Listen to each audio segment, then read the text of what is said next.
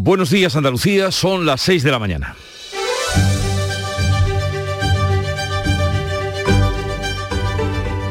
Despierta tu mente, descubre la realidad.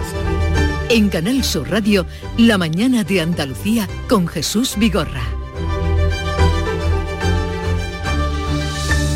Este jueves va a ser decisivo en el Pleno del Congreso para saber si el Gobierno saca adelante su decreto con medidas económicas para hacer frente a las consecuencias de la guerra de Ucrania en nuestro país. A falta de los votos que ahora no tiene el gobierno para aprobar sus medidas, ha aceptado tramitarlo como proyecto de ley para aceptar así una de las condiciones que el PP le exige para abstenerse en la votación y que pueda salir con éxito del trance en el que ahora se encuentra. De no salir refrendado en el Pleno, el plan del gobierno, por ejemplo, echaría para atrás la rebaja de los 20 céntimos en el litro de gasolina que ahora se viene aplicando. Veremos cómo transcurre una sesión trascendental para el Ejecutivo de Sánchez que comienza a las 9 de la mañana.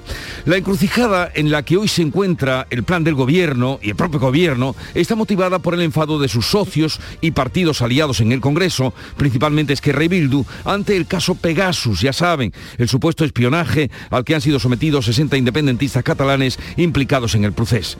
Más revelados aún después de que la ministra de Defensa, Margarita Robles, se preguntase ¿Qué tiene que hacer un Estado cuando alguien declara la independencia? En el debate de ayer sobre el espionaje.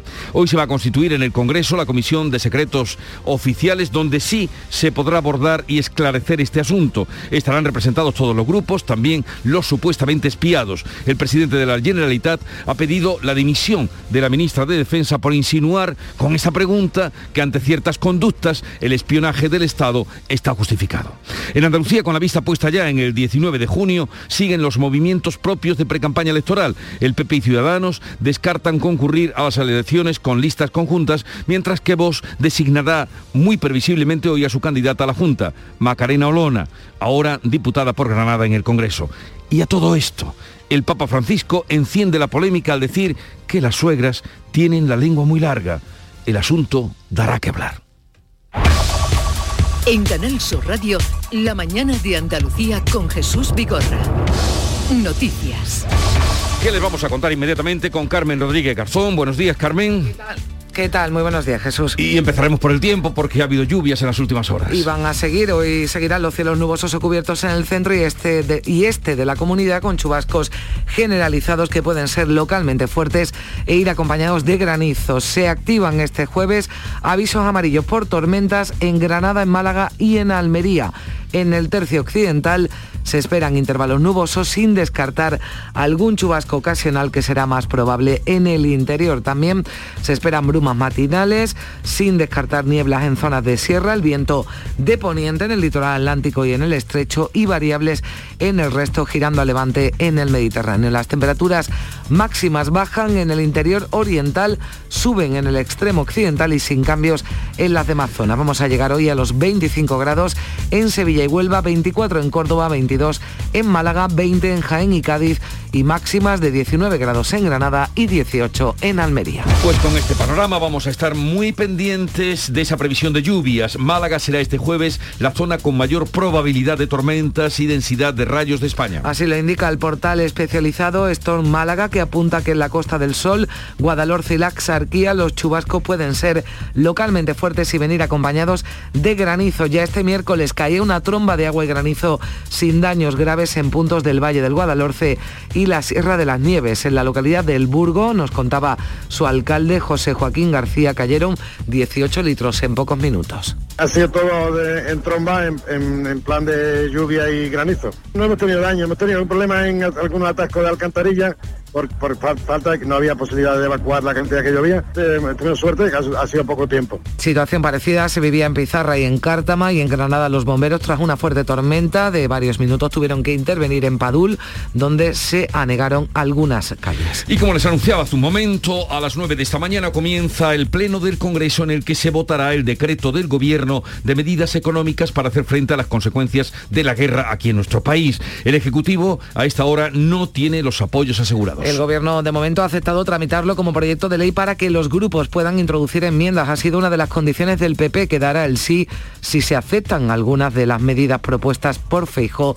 como una bajada de impuestos. El gobierno nos dice que sí, pues evidentemente seremos coherentes con nuestra respuesta. El vicesecretario de Economía del PP, Juan Bravo, enviaba la pasada tarde una carta a la ministra de Hacienda después de que Pedro Sánchez solicitara formalmente a los populares su respaldo durante la sesión de control.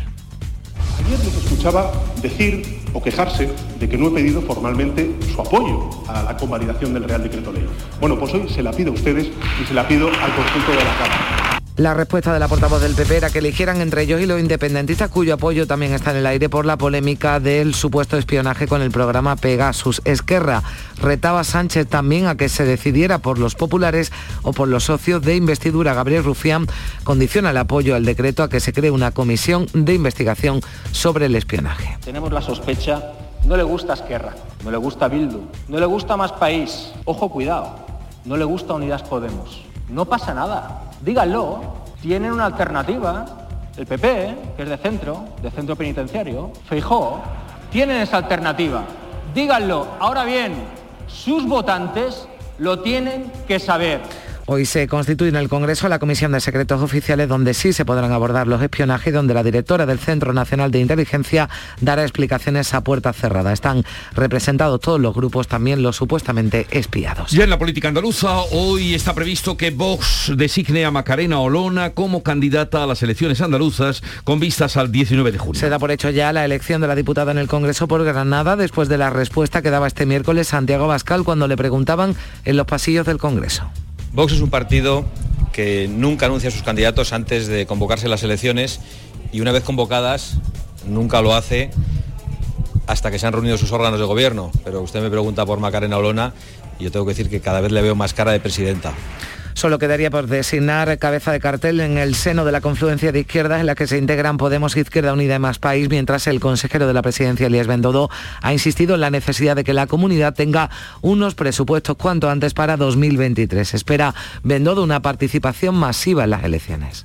El presidente Juanma Moreno ha tomado la decisión de convocar elecciones en Andalucía pensando única y exclusivamente en el interés de los andaluces. Ellos son los principales beneficiados de que haya un presupuesto en vigor y podamos luchar con mejores armas contra la crisis económica y energética. El consejero de la presidencia ha asegurado que el Ejecutivo va a llegar unido y trabajando a pleno rendimiento hasta las elecciones, lo que su opinión demuestra la estabilidad de la que ha presumido durante la legislatura, aunque Bendodo cerraba la puerta que PP y Ciudadanos puedan concurrir en listas conjuntas. Inés Arrimada confía en que pueda repetirse la coalición en el gobierno autonómico. Y hoy es día de luto oficial en Sevilla por la muerte del cardenal Amigo Vallejo, arzobispo emérito de Sevilla. Su capilla ardiente quedará instalada esta tarde en el arzobispado y su funeral será el sábado. La catedral, la Giralda ha tocado a duelo y las muestras de pésame y condolencia se sucedían desde todos los ámbitos. Se ha destacado de su figura, su carisma y su carácter conciliador. Amigo Vallejo fue arzobispo de Sevilla durante 27 años y en 2008 recibía así el llamador que le otorgaba Canal Sur Radio. He aprendido a llorar cuando no podía salir la cofradía por la lluvia. He podido emocionarme hasta las lágrimas al ver pasar una imagen. He sentido ese pellizco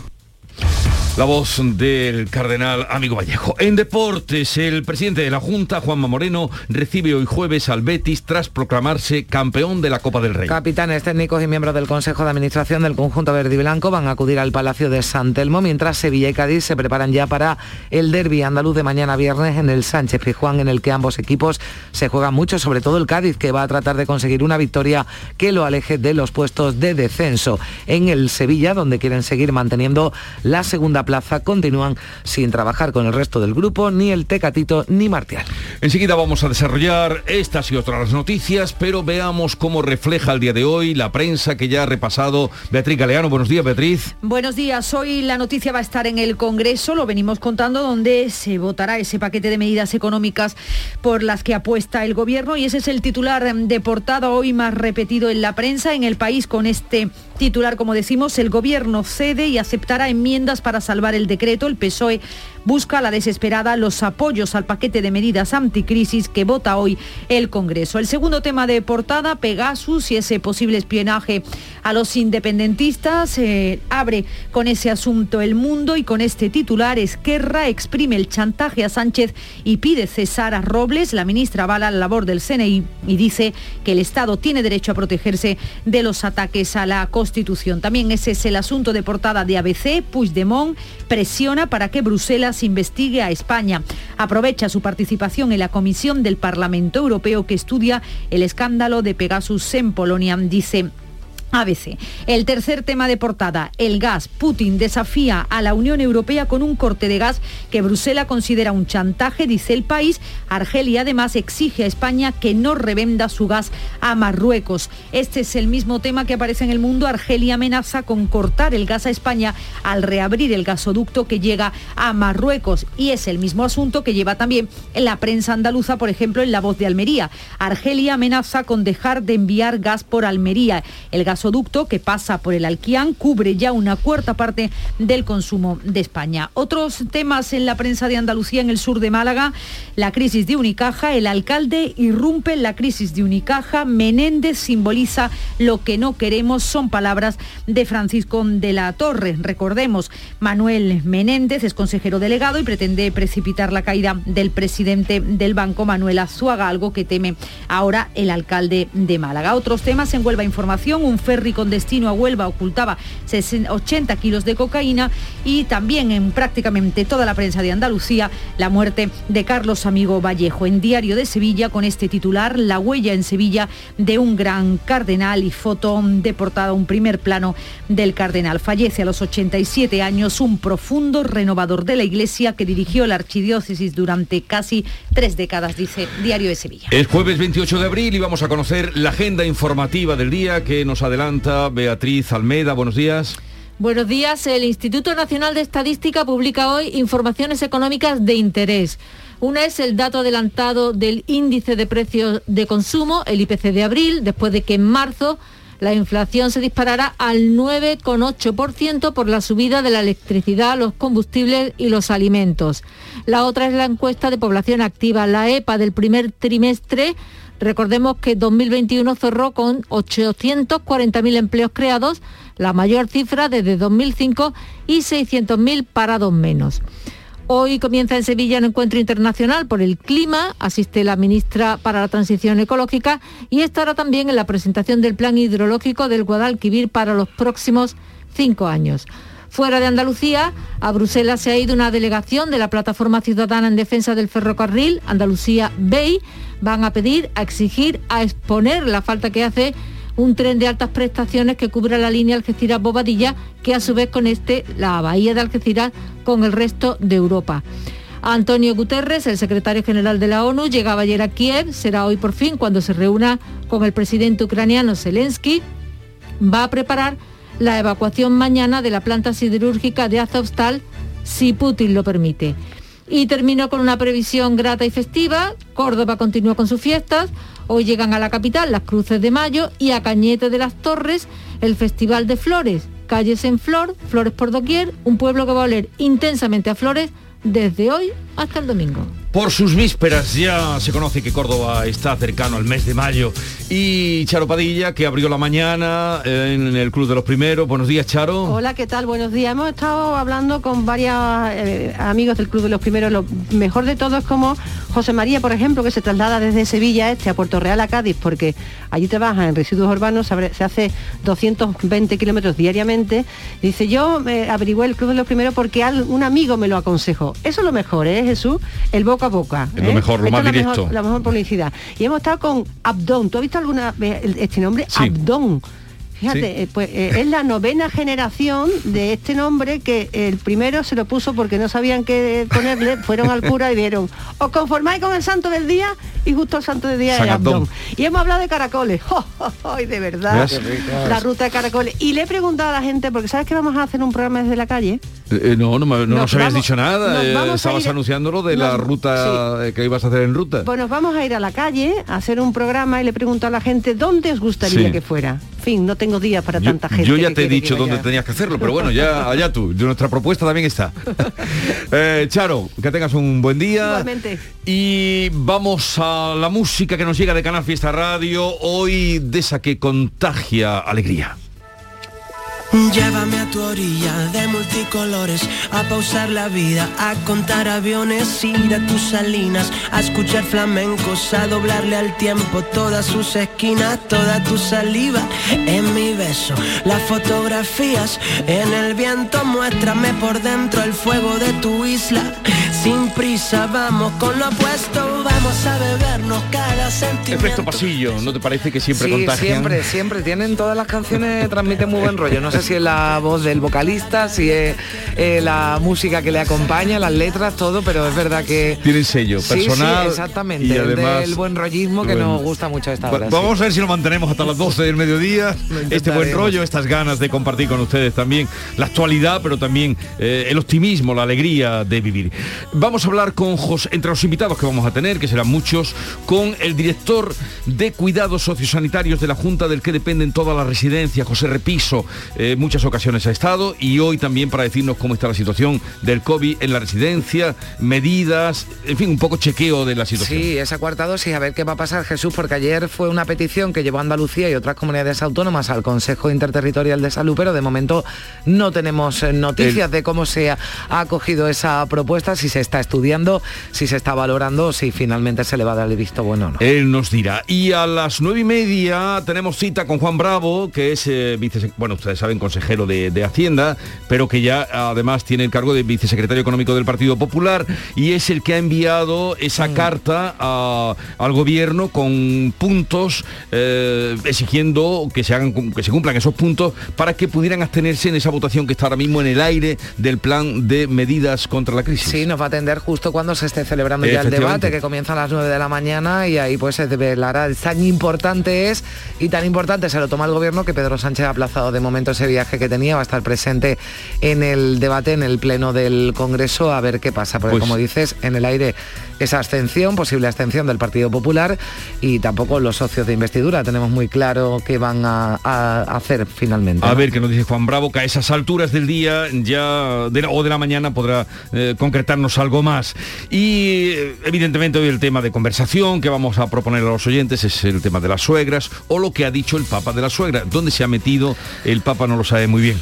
Pues no, la verdad es que No nos ha sorprendido, ¿no? Porque normalmente, bueno, pues lo que lo que hace mm, o lo que dice, ¿no? Normalmente mm, se aleja un poco a los preceptos de la iglesia y, y, bueno, mm, estamos acostumbrados a un papa bastante progresista, ¿no? En algunos asuntos y sin embargo esto sorprende, Es ¿no? el, tópico también, en fin, hablaremos Sí. de nueras y suegras y, y los suegros. ¿Quién dice algo de los suegros? En fin, de eso hablaremos. Pues Eh, habrá, igual casos que de familia. suegras y suegros, Por habrá eso. buenos Casos de familia. buenos. A partir de las 10 luego vendrá Manuel Lozano Leiva, nuestro divulgador científico, y terminaremos con la visita que hoy nos hacen Las Migas, este grupo eh, rumbero flamenco que surgió precisamente en Cataluña. Una noche de verano en la playa de San Lucas, oí una voz que cantaba antes que salga la luna. Pues las migas estarán por aquí y, en fin, esto es lo que podemos ofrecerles a ustedes y muchas ganas de compartir la mañana hasta las 12. Ahora sigue la información. La mañana de Andalucía. En Vitaldent, este mes, 15% de descuento en tu tratamiento dental. Porque sabemos que tu sonrisa no tiene precio. ¿Cuál? ¿Mi sonrisa? ¿Será la mía? Oye, ¿y la mía? Claro, la vuestra y la de todos. Hacer sonreír a los demás no cuesta tanto. Pide cita en el 900-101-001 y ven a Vitaldent.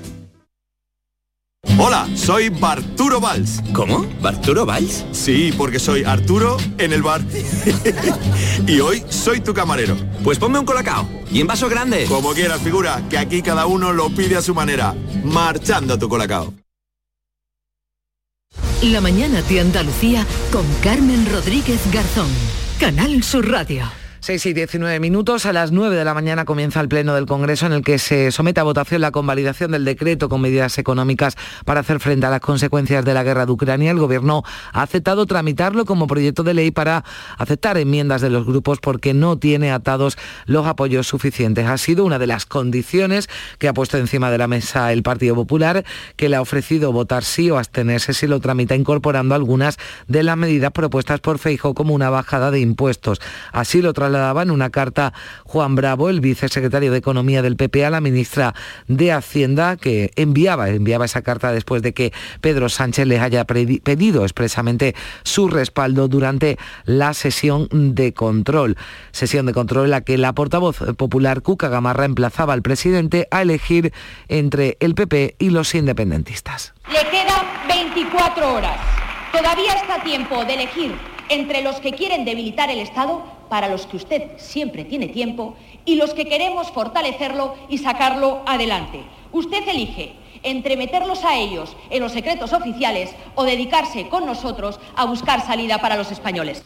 Esquerra Republicana condiciona el apoyo al decreto a que se cree una comisión de investigación que reclama nueve grupos parlamentarios. También retaba Sánchez a decir si prefiere a los populares frente a la mayoría de la investidura. Ciudadanos se mantiene en el no, vincula un cambio de posición a que se recojan sus propuestas sobre energía nuclear y también a que Esquerra y Bildu queden fuera de la comisión de secretos oficiales, comisión que va a quedar eh, constituida en el día de hoy en el Congreso. Se podrán abordar los espionajes y la directora del Centro Nacional de Inteligencia va a dar explicaciones a puerta cerrada. La distancia de Esquerra con el Gobierno se agrava además con la exigencia de dimisión que Pera Aragonés ha hecho a la ministra de Defensa por el supuesto espionaje político que el Parlamento catalán va a denunciar en los tribunales, por cierto, con el voto a favor del PSC, de los socialistas catalanes. La intervención de Margarita Robles en el Congreso levantaba polémica porque la ministra dice que muchos de los que ahora han lecciones tendrán que callarse cuando puedan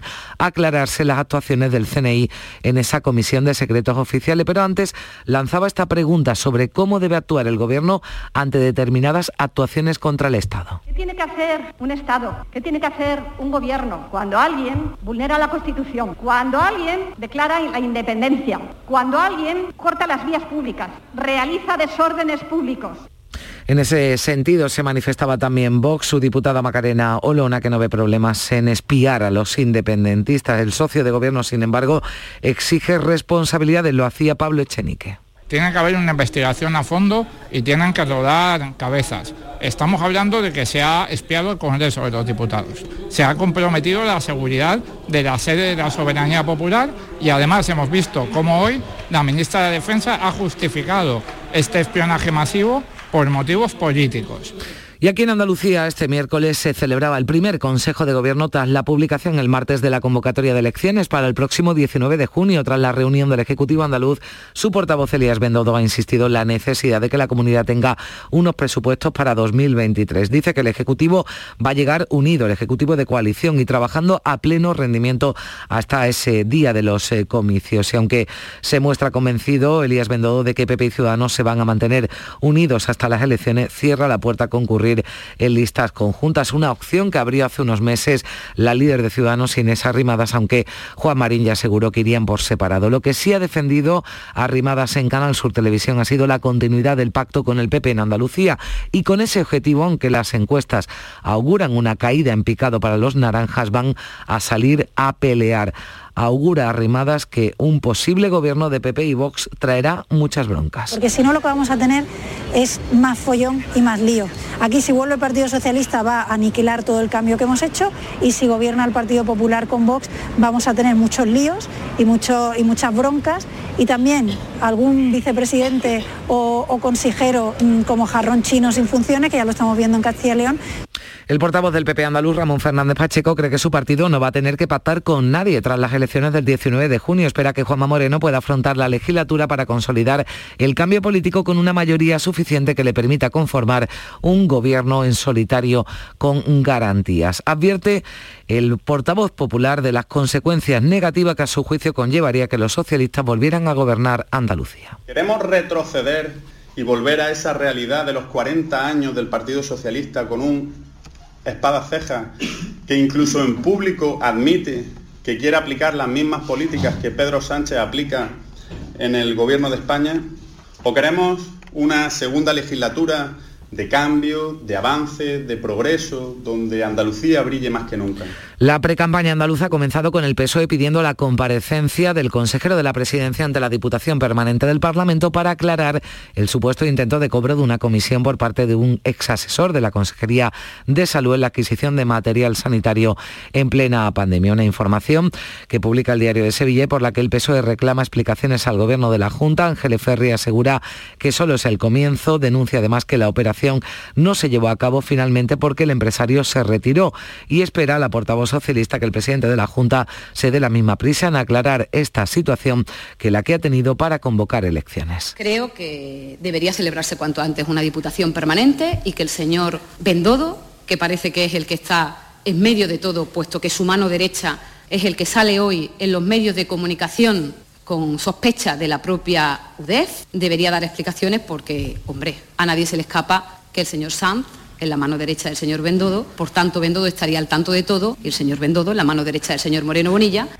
Dice Bendodo que el PSOE es el que tiene el copyright de la corrupción y que nunca se llegó a firmar el contrato. Ya denunció la Junta al propio empresario. Y hoy Vox, su Comité Ejecutivo Nacional, se reúne para designar a su candidato a la presidencia de la Junta en las elecciones del 19 de junio, que todo apunta a que será la diputada en el Congreso Macarena Olona. Escuchábamos a Bascal decía, decir que le veía ya cara de presidenta sobre la posible designación de Olona. El portavoz parlamentario de Vox, Manuel Gavira, cuyo nombre también deslizó a Bascal como posible candidato dice, dice que todos están, estarán apoyándola para que llegue al gobierno andaluz. Si se le está poniendo cara de presidenta, pues ojalá sea así. Y todos detrás de Macarena Olona, pues ayudándola, defendiéndola, protegiéndola, lo poco que podamos hacer, porque Macarena tiene de sobra ella sola. Todavía no se deshoja la margarita en el bloque de izquierdas, aunque este pasado miércoles la portavoz en el Parlamento andaluz de Unidas Podemos, Inmaculada Nieto, ha asegurado que sería un honor para ella ser la cabeza de lista de su formación. Pero es un asunto que se deberá debatir y que siempre tiene que ser, decía, por consenso. Que para mí sería un honor, para cualquier hombre o cualquier mujer de nuestro espacio político. Andalucía va a mantener el nivel cero de alerta sanitaria por COVID en todos los distritos sanitarios de la comunidad durante los dos próximos meses. Lo han acordado los comités de salud pública de las ocho provincias y también no sabemos en qué habrá quedado esa propuesta de momento de Andalucía y de otras comunidades para eh, lanzada en el Consejo Interterritorial de Salud para que se eh, vacune con la cuarta dosis a mayores y grupos de riesgo. Las personas hospitalizadas por COVID en España han aumentado un 14,5% en la última semana y se han registrado subidas en todas las comunidades, excepto en Galicia. Les contamos además que Argelia amenaza a España con romper el contrato de suministro de gas si parte de lo que envía nuestro país es derivado a otro destino, en referencia a Marruecos. El ministro de Energía argelino, Mohamed Arkab, recuerda que se va a considerar violación de los compromisos contractuales, pero la vicepresidenta y ministra para la Transición Ecológica, Teresa Rivera, ha dicho que esa reapertura inminente del gasoducto Magreb de Europa, que decidió cerrar Argelia en octubre, pero esa reapertura, dice, no será para que llegue gas a España, sino que se revierte la dirección del flujo del tubo para enviar gas de España a Marruecos. Pero ese gas no será el gas argelino, lo ha negado el gobierno. El papel de España en subrayado se limitará a recibir en plantas españolas los barcos con el gas que compre Rabat a cualquier país proveedor y enviarlo a través de ese gasoducto. Son las 6 y 28 minutos de la mañana. La mañana de Andalucía. Disfruta de fiestas con solera en Lidl. Esta semana un picoteo muy de aquí. Con nuestros embutidos prolongo desde 1,09 euros. O queso fresco el pinsapo a 2,09 250 gramos. Es andaluz, es bueno. Lidl, marca la diferencia. Todo el deporte de Andalucía lo tienes en El Pelotazo de Canal Sur Radio. La información de nuestros equipos, las voces de los deportistas y los protagonistas de la noticia. Tu cita deportiva de las noches está en El Pelotazo, de lunes a jueves a las 11 de la noche, con Antonio Caamaño. Quédate en Canal Sur Radio, la radio de Andalucía.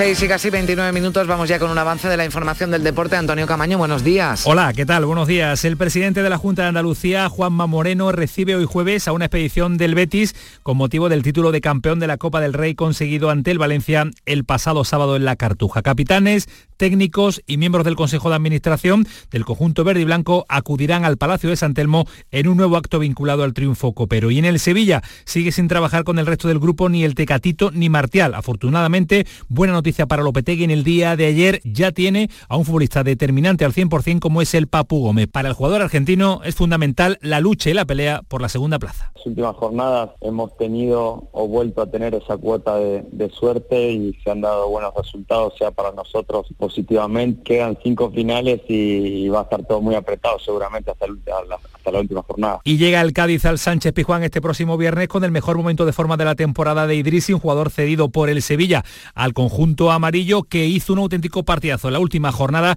y que quiere reivindicarse en el Sevilla. No tuvo minutos, así que tiene mucho que demostrar.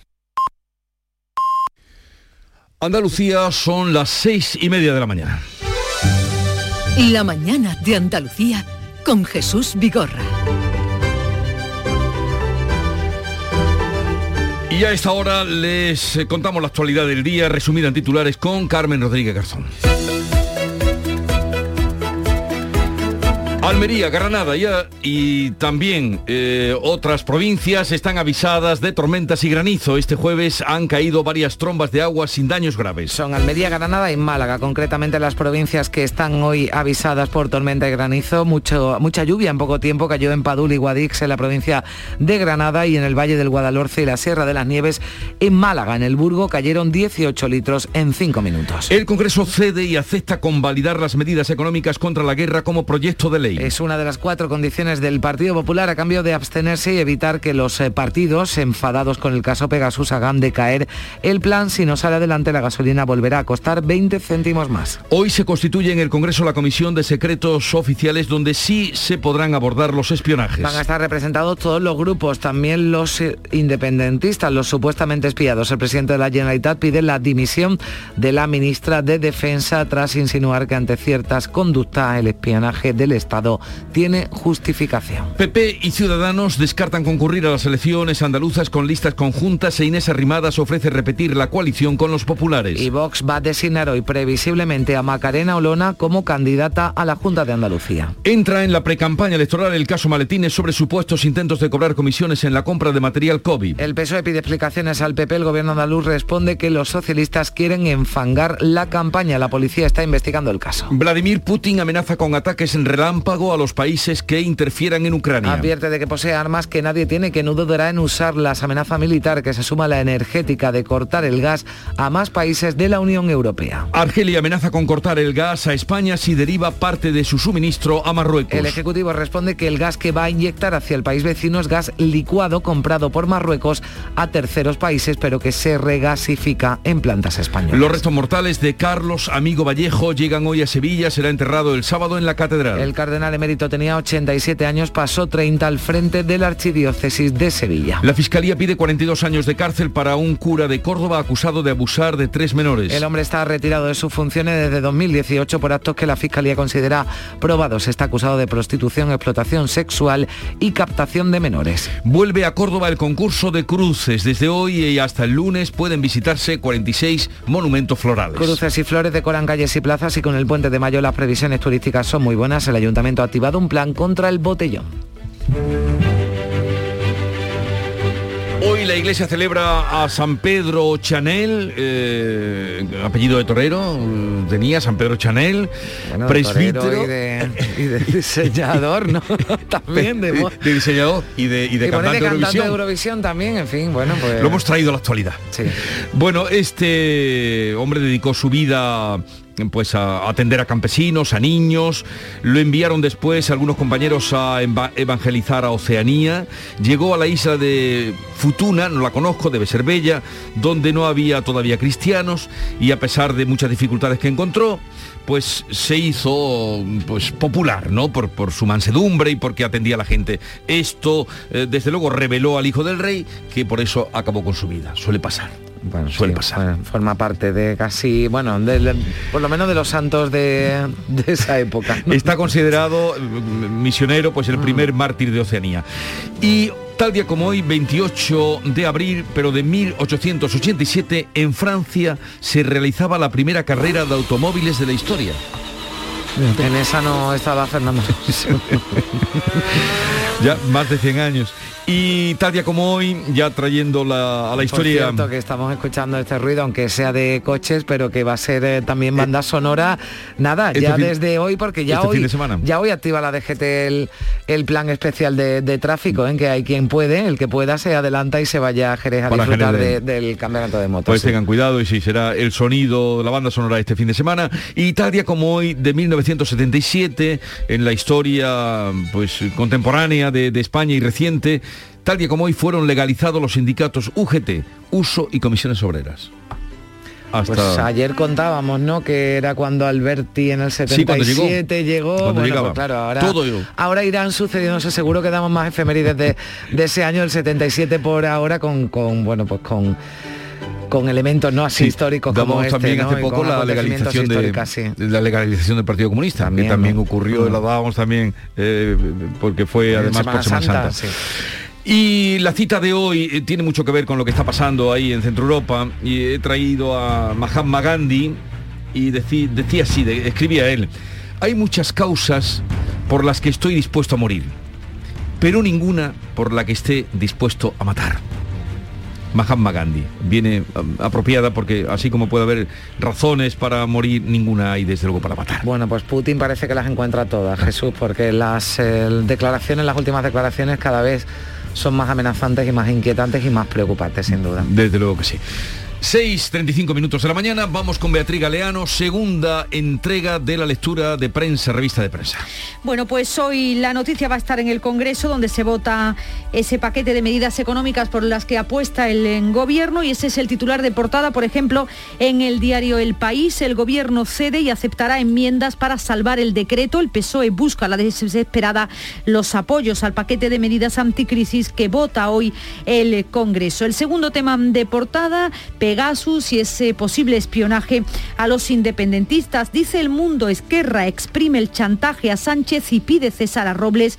La ministra avala la labor del CNI, dice que el Estado tiene derecho a protegerse de los ataques a la Constitución. Ese es el eh, titular. También este tema en ABC, Puigdemont presiona para que Bruselas investigue a España. Y es que aprovechan, dice ABC, su participación en la comisión del Parlamento Europeo que estudia el escándalo de Pegasus en Polonia para promover otra sobre el espionaje al secesionismo.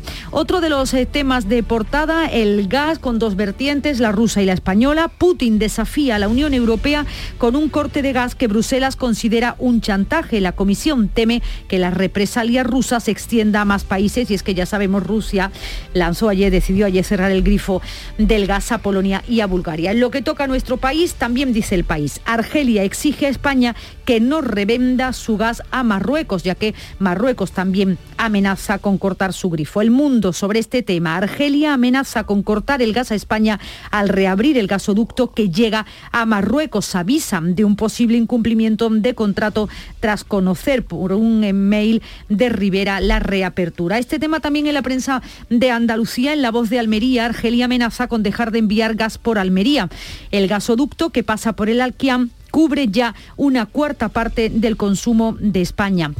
Dice también la voz de Almería que los argelinos advierten de que romperán el contrato si se desvía parte de ese gas por Marruecos. Otros asuntos en el sur de Málaga, la crisis de Unicaja. El alcalde irrumpe en la crisis de Unicaja. Menéndez simboliza lo que no queremos. Son palabras de Francisco de la Torre. Recordamos, Manuel Menéndez es el consejero delegado que pretende precipitar la caída del presidente del banco, de Manuel Azuaga. Al menos eso temen algunos, también el alcalde de Málaga.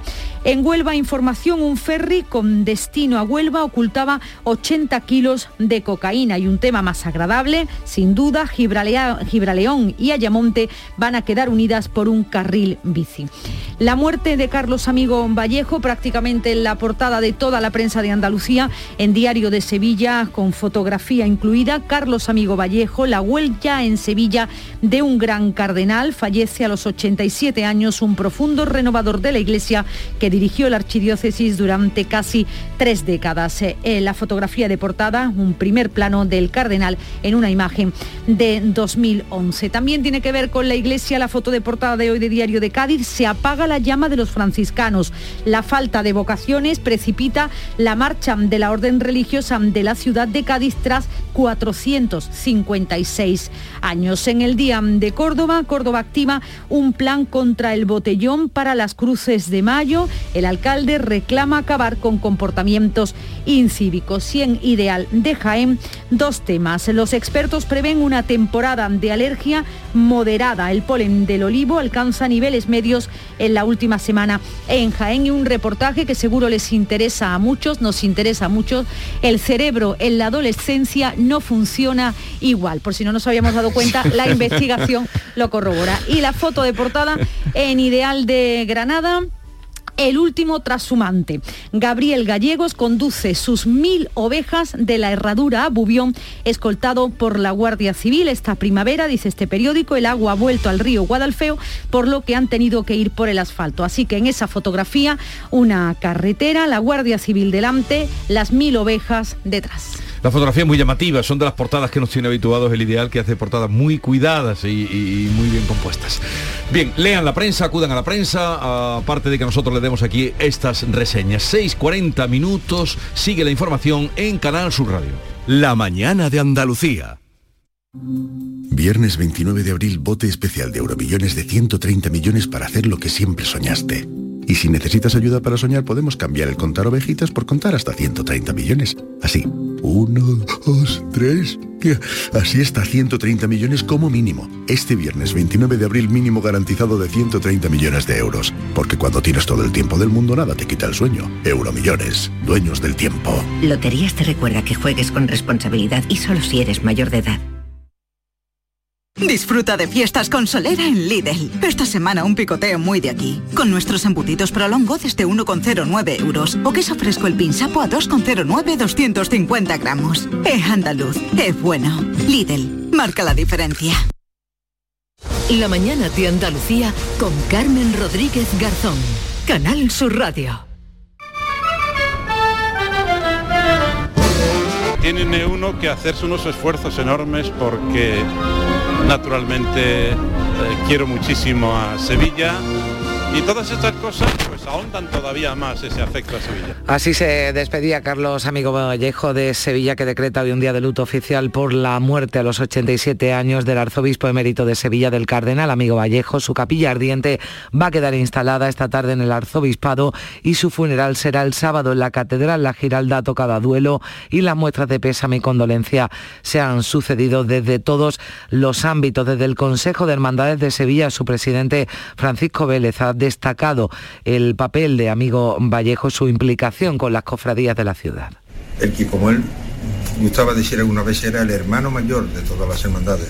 Y efectivamente, eh, cuidó, mimó, animó, hizo mucho por las hermandades, por los sevillanos y por la diócesis. Ha sido una pérdida y no es utópica, es una pérdida irreparable. Las instituciones eh, andaluzas, también la de la ciudad, han mostrado sus condolencias. El portavoz del gobierno andaluz, Elías Bendodo, también lo hacía el delegado de fiestas mayores del Ayuntamiento de Sevilla, Juan Carlos Cabrera. Y supo vivir, involucrarse con las tradiciones y ser un sevillano más. Esta ciudad, todos los sevillanos le teníamos, profesamos un tremendo cariño pues eh, ya lo saben, hoy es día de luto oficial por la muerte de Cardenal Amigo Vallejo en Sevilla. Y también hoy miramos eh, de nuevo a Rusia, a Ucrania, a la guerra de Ucrania, porque Vladimir Putin ha amenazado de esta manera militarmente a los países que interfieran. Si alguien crea amenazas inadmisibles para Rusia, deben saber que nuestros ataques de respuesta serán relámpagos rápidos, rápido. Dice Putin que tiene armas que nadie más posee, que las usará si hace falta. Amenaza militar de Putin que se suma a la energética que ya ha hecho realidad en Polonia y Bulgaria países a los que ha cortado el suministro de gas por no atender a su exigencia de pagar en rublos. Moscú niega que esté chantajeando a la Unión Europea al cerrar ese grifo del gas.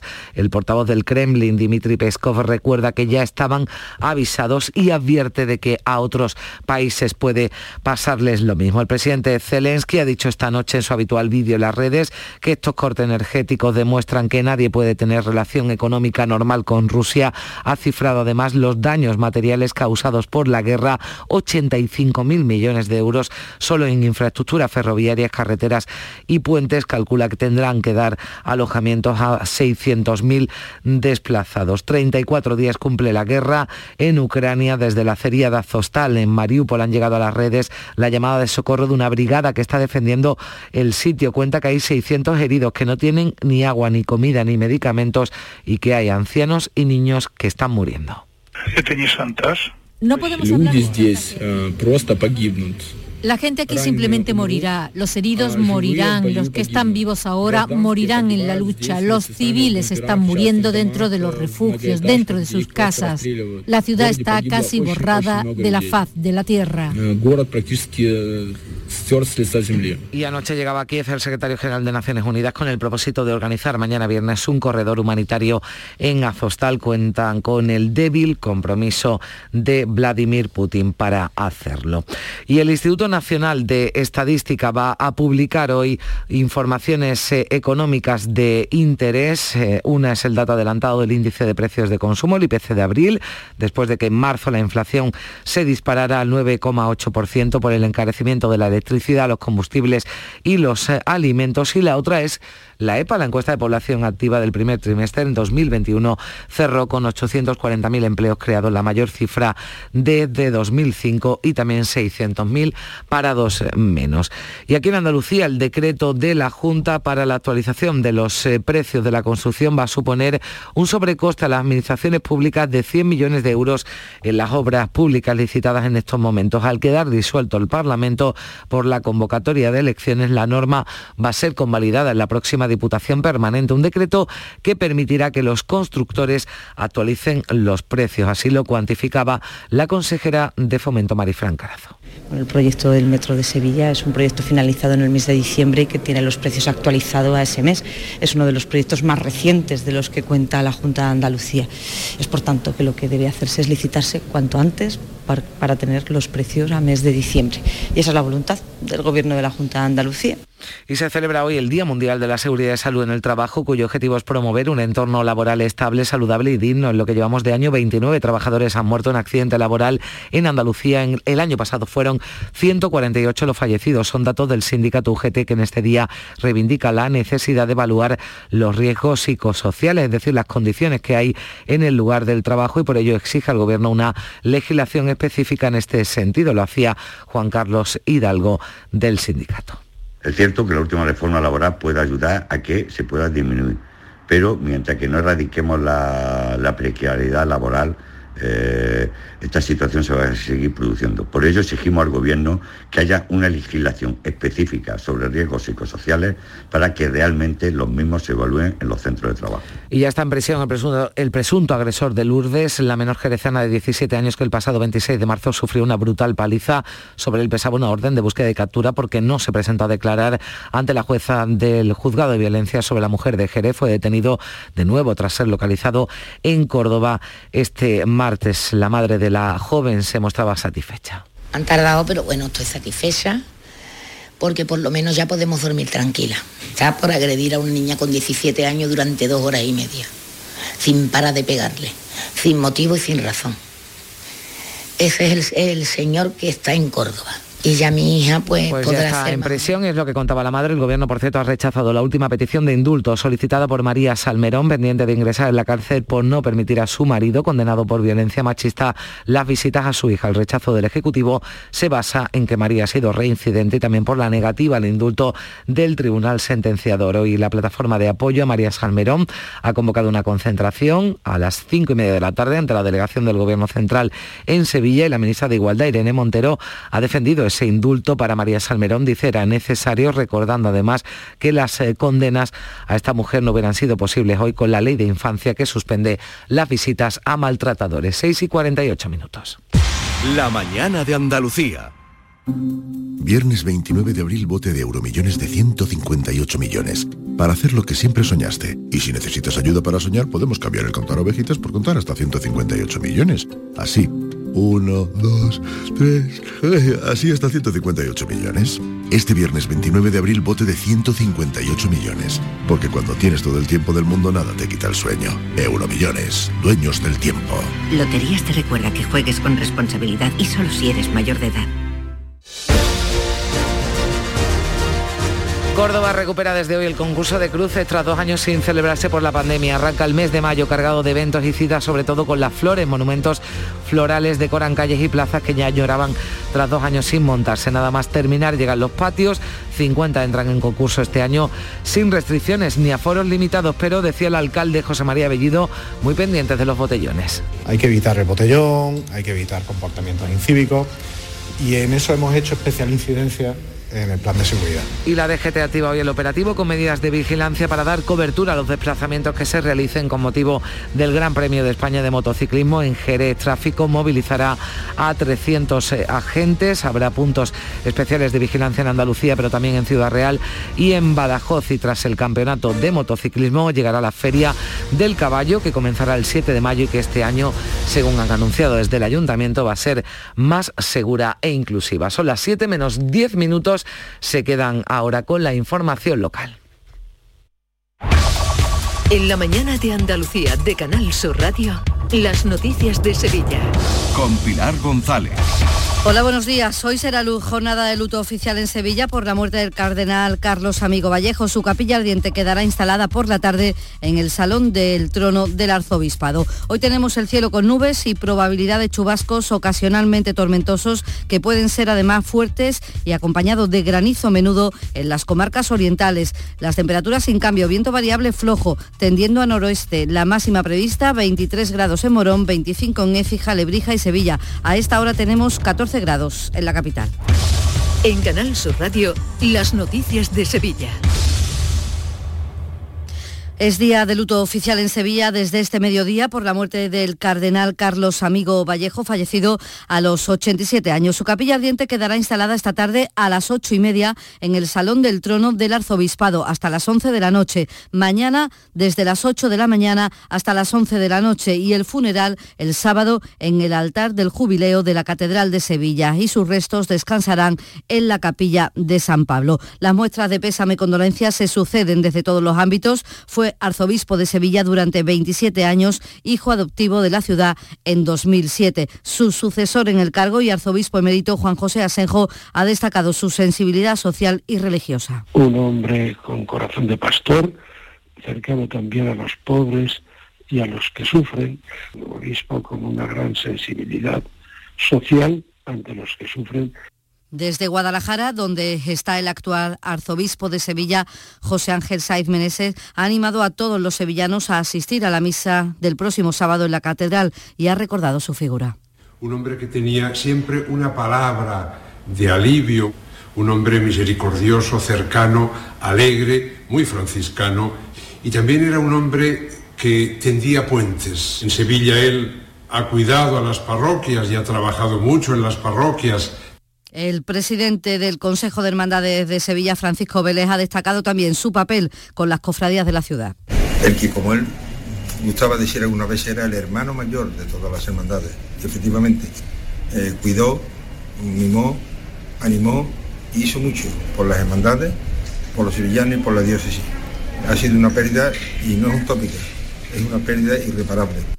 El Ayuntamiento de Sevilla va a decretar luto oficial a partir de este mediodía. El delegado de Fiestas Mayores, Juan José, Juan José, Juan Carlos Cabrera, lo recuerda así. Que supo vivir, involucrarse con las tradiciones y ser un sevillano más. Esta ciudad, todos los sevillanos le teníamos, profesamos un tremendo cariño el cardenal Carlos Amigo Vallejo ha fallecido a los 87 años por una insuficiencia cardíaca tras ser operado hace unos días en el hospital de Guadalajara. 6 de la mañana y 53 minutos.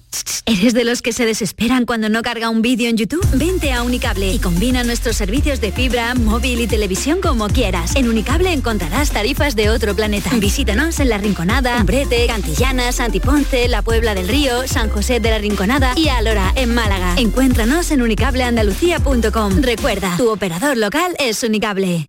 Porque realizar una obra eficaz y eficiente en Sevilla es posible.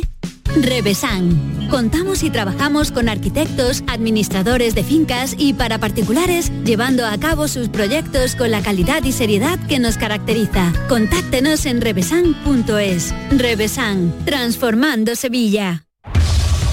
Las noticias de Sevilla. Canal Sur Radio. Este jueves comienzan las restricciones de tráfico por la feria. A las 4 de esta tarde se cortan los accesos a la barriada de Tablada. Residentes y acreditados lo pueden hacer por la carretera de la Esclusa. Ya el sábado se activan los cortes en los remedios y en la avenida de María Luisa quedará sentido único. También comienzan las restricciones en los accesos desde la S30. Eso a partir del sábado. Y hoy empieza a funcionar las atracciones de la calle del infierno, mientras que las casetas se adornan, acondicionan y se aprovisionan de mercancía para que no falte de nada en la noche del pescadito. La venta de pescado, nos cuenta el presidente de la Asociación de Mayoristas de Mercasevilla, Salvador López, está aumentando puede estar en torno a eso, un 30-40%, que vende muchísimo, sobre todo eh, lo que son las variedades de fritos. Otro de los productos estrella en la feria, la manzanilla y el vino de Jerez, desde el Consejo Regulador Bedlel Roldán destaca el periodo de ferias en Andalucía, bueno, supone el 38% del consumo total de vinos de Jerez y, de manzanilla de todo el año, o sea que son muy buenas cifras. Tenemos todas muchas ganas de, disfrutar de nuevo de las esperadas ferias de Andalucía. La feria de abril comenzará con tiempo estable y caluroso. A partir del martes se espera una masa de aire frío que aumentará la probabilidad de chubascos sobre la ciudad que podrán ser tormentosos por la tarde. El miércoles las precipitaciones podrán remitir y el tiempo tenderá a de nuevo. Y más asuntos. Ha quedado desconvocada la huelga prevista para hoy por la plantilla del Hospital San Juan de Dios de Bormujos. Se pretende así, dice el presidente del Comité de Empresa, Javier Ordóñez, facilitar la negociación en la reunión prevista para el viernes en el Servicio Extrajudicial de Resolución de Conflictos. Y aunque las posturas continúan alejadas, creemos que es necesario un acuerdo que mejore las condiciones laborales de la plantilla y que siente las bases para avanzar en la equiparación laboral y de condiciones de trabajo con el resto de profesionales del Sistema Sanitario Público de Andalucía. Sevilla celebra hoy y mañana el primer encuentro global de acción climática en España, en el que se impulsan las economías verde y azul, que se espera que generen en la próxima década más de dos millones de empleos. Se trata de un foro en el que se dan cita administraciones y empresas en la búsqueda de soluciones frente al cambio climático. Así lo explica Ignacio Ferre, es uno de los impulsores de este evento. Es un conjunto de diálogos, de ponencias de debates entre el mundo científico y tecnológico, el mundo de las empresas, startups y administraciones, diálogos constructivos, diálogos propositivos que nos ayuden a encontrar y a, plantear y a exponer a la sociedad soluciones a estos retos. La subida de los precios de los materiales de la construcción no va a afectar al presupuesto del tramo norte de la línea 3 de metro. Así lo ha destacado la consejera de Fomento Marifran Carazo en una jornada sobre el decreto andaluz que compensa la actual crisis por la falta de acopio de materiales. el proyecto del metro de Sevilla es un proyecto finalizado en el mes de diciembre y que tiene los precios actualizados a ese mes. Es uno de los proyectos más recientes de los que cuenta la Junta de Andalucía. Es por tanto que lo que debe hacerse es licitarse cuanto antes para, tener los precios a mes de diciembre. Y esa es la voluntad del Gobierno de la Junta de Andalucía. Y el presidente de la patronal de la construcción, Juan Aguilera, ha garantizado que a pesar de la situación, las obras fundamentales en la ciudad van a continuar adelante. San Francisco Javier, eh, la Cruz Roja, el Torneo, Artillería, mm, el Puente Centenario, no tenemos obra, pero bueno, tenemos la responsabilidad evidentemente de que la poca obra que hay es una obra absolutamente necesaria y que no se puede y no se puede detener. Bueno, las obras siguen, pero la economía sevillana desacelera su crecimiento. Este año el PIB crecerá un 3,6%, casi un punto y medio menos que lo previsto hace tan solo unos meses. Los precios se irán estabilizando y el año cerrará con una inflación del 6,1%. En el 1,5% se prevé para el próximo año. Son las previsiones del estudio del Barómetro Económico de Sevilla, coordinado por la profesora Carmen Delgado. Nosotros estimamos que se cerrará el año con un IPC de en torno al 6,1%. Sí que es cierto que para 2023 creemos que ya todo estará más eh, relajado y ese incremento podría moderarse hasta el 1,5.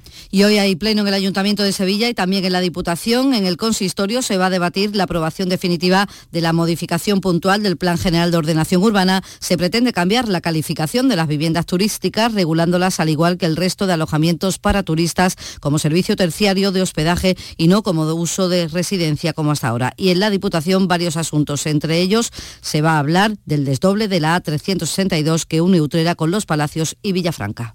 Llega la comedia que cambió para siempre el concepto de la palabra matrimonio. Escenas de la vida conyugal con Ricardo Darín y Andrea Pietra, dirigida por Norma Alejandro. Acordate que el martes es el cumpleaños de Eva. ¿Alguna vez en mi vida me olvidé del cumpleaños de mis hijas? Siempre. Entonces, ¿para qué insistís? Escenas de la vida conyugal, del 25 al 29 de mayo en el Auditorio Nissan Cartuja. Venta de entradas en auditorionissancartuja.com. No te quedes sin ella.